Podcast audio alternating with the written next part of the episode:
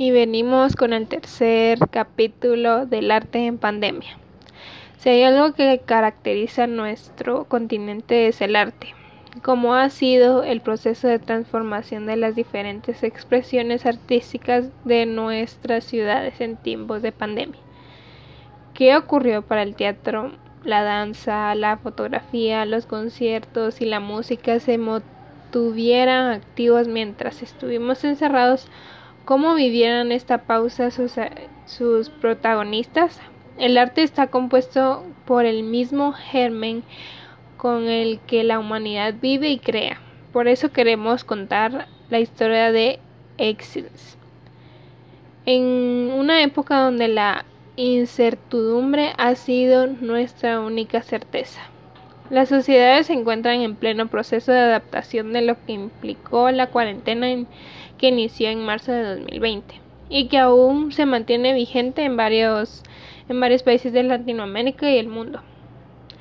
La realidad forzada que ha destacado la pandemia por COVID-19 ha implicado que muchos de nuestros hábitos hayan tenido que adaptarse o modificarse por completo. El aislamiento ha acelerado el salto del entretenimiento hacia las plataformas digitales, la música en sus diversas formas, como los conciertos han sido una de las principales expresiones artísticas en mutar y acelerar la llegada de las nuevas tecnologías y las plataformas a nuestra nueva cotidianidad. Pero no ha sido lo único. El teatro y la danza han encontrado en espacios digitales como Zoom un nuevo escenario para contar historias y mantener andando el germen creativo que moviliza el cuerpo y la mente. Fue justo como descubrimos la amenaza de contagio de nuevo coronavirus en el cuerpo del otro, que se despertó la necesidad de ocupar espacios que antes servían como puente para la convivencia. En la ciudad de Buenos Aires, por ejemplo, se han dictado charlas y talleres a lo largo de este 2020 que invitan a la reflexión sobre la revelancia del, convivio. Y es ahí donde justamente el teatro se ve atravesado, la fuente fundamental de su expresión, que es la vida, ya no es la misma. Por lo tanto, aunque ha implicado un reto para quienes lo sostienen, su mutuación ha hecho nazcan obras presentadas, presentadas a través de Zoom o, nuevos, eh, nuevos temas de reflexión y creación para presentar sobre las tablas producto del encierro. En medio de la incertidumbre se han desarrollado diversas estrategias para que la actividad de directores, dramaturges, actrices y actores permanezcan, permanezcan el respecto en una obra publicada en abril de 2020. El diario argentino Página 12 se dice que a pocos días del confinamiento se conformó la Organización de Profesores Independientes del Teatro PIT. En la sociedad de Buenos Aires, entre muchas de las actividades y medidas que se tomaron, se confeccionó un, protólogo, un protocolo para poder dar clases cuando se abra el confinamiento. La idea era que el momento en el que se abrieran la vuelta de los espacios, también regresaban las clases de formación actoral, eso sí, con menos gente, respetando distancia, que duren menos, con protocolo de sanidad y cuidados. Sin embargo, en ese mientras tanto que se sostuvo durante casi nueve meses. Alternativas como el teatro virtual surgieron para ofrecer una variedad de otras en las de obras en la ciudad. Artistas de distintas disciplinas se aberturaron a construir obras a través de las pantallas. Crearon salas de ensayos virtuales donde más de una vez se cuestionó la teatralidad de eso que ahora se está filmando en muchas salas y compañías de teatro de Buenos Aires. Se hicieron reinterpretaciones de las obras que estaban en calendario para ser presentadas en el 2020 sobre las tablas. Otras compañías independientes optaron por tener entrenamiento actoral a través de Zoom y aprovechar la ocasión para evitar a profesores de otras técnicas y países y a sumarse a la reflexión sobre la teatralidad. Ese fue justamente el caso del teatro de nueva era bajo la dirección de la venezolana Jennifer Gasperi en Buenos Aires, hicieron ciclos de charlas y talleres con actrices y actores de distintas partes del mundo para un grupo de formación, en su mayoría venezolanos basados en Argentina, que iniciaron entrenamiento en marzo de 2020. La dinámica del, les permitió hacer obras creadas a distintas pero manteniendo un canal de comunicación entre Caracas y Buenos Aires. Experiencias como el Teatro Nueva, Nueva Era son las que nos interesa explorar.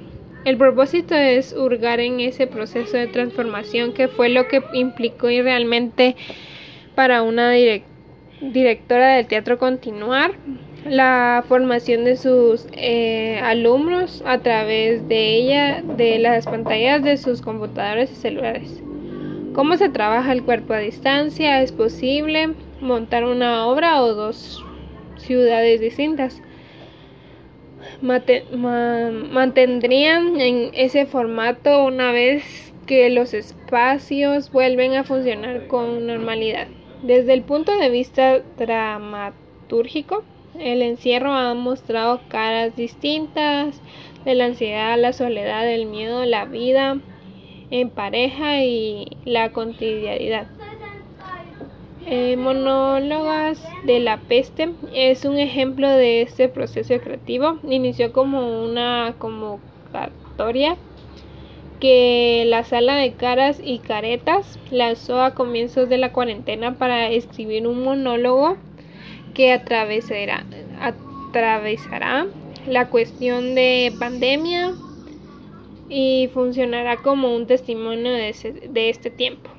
Se presentarán 2.500 textos, de los cuales fueron seleccionados 10, que se, se presentaron en el teatro con actrices, actores y directores especialmente convocados para cada proyecto.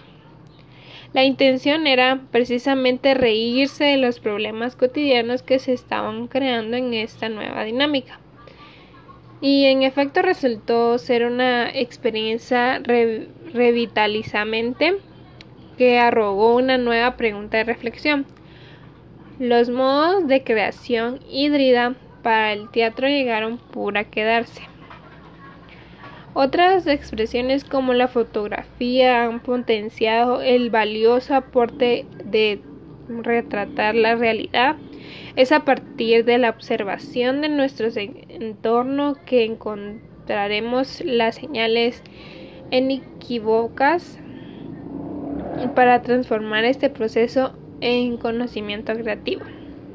En agosto de 2020, el doctor Andrés Guaray conversó con estudiantes de la Universidad de Piara en Perú sobre el rol de la fotografía en la pandemia.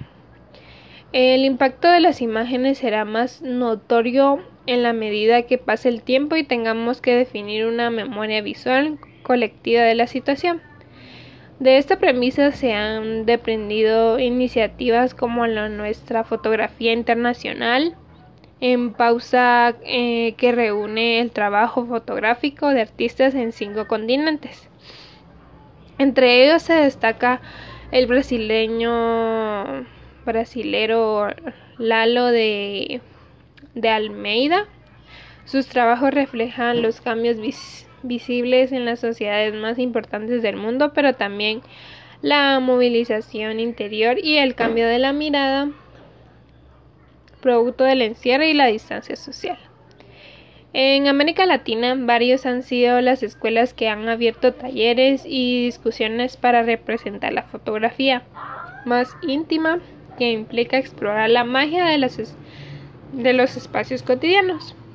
que encontramos las fotografías de nuestras ciudades en sus casas, que salió de su propia sombra, que mantuvieron los talleres de enseñanza, ha sido posible mantener esa memoria visual, pero desde casa. Ahora que ha pasado con la danza antes de la pandemia, las clases se hacían presenciales, habían salones llenos de personas entusiasmadas por mejorar su técnica moverse simplemente por diversión. El encuentro en la danza tiene un elemento social que, que quedó prácticamente suspendido durante el encierro. Después de que entráramos, entráramos en cuarentena, instructores y alumnos empezaron a evaluar la posibilidad de moverse desde sus casas usando Zoom como plataforma para reunirse nuevamente. Para la instructora y bailarina venezolana Joxelin Rivas, el proceso fue al inversa desde que llegó a Santiago de Chile en el año 2016, más o menos. Se, se dedicó a dictar clases presenciales a ritmos latinos, enfocados principalmente en el, en el merengue, la salsa y la bachata. Pensar en hacer una clase por Zoom le resultaba extraño e impersonal porque el eje de su de método de enseñanza estaba enfocado a trabajar la confianza de sus alumnos en el movimiento como era posible sostener algo así por Zoom. En abril de 2020 decidió probar y elevar la apuesta, expandirse hacia otros países y ritmo del Caribe, agregó clases de danza afro-venezolana y de poco empezaron a sumarse personas de diferentes regiones de Chile y luego de diferentes partes del mundo como Perú, Colombia, Venezuela y España. En el proceso descubrió su propia capacidad para comunicar a pesar de la virtualidad y aunque varias han sido las dificultades que, que le ha tocado solventar, considera que el balance es positivo. Lo interesante del proceso como el YOXE es que hay muchos factores en juego, elementos vinculados a la estabilidad económica y emocional que nos interesa hurgar en este reportaje, como el recorrido de Yoxe en los más íntimos de su propia búsqueda, como fue enseñar lejos de un estudio de danza. Muchas gracias por su atención, los espero en otro episodio.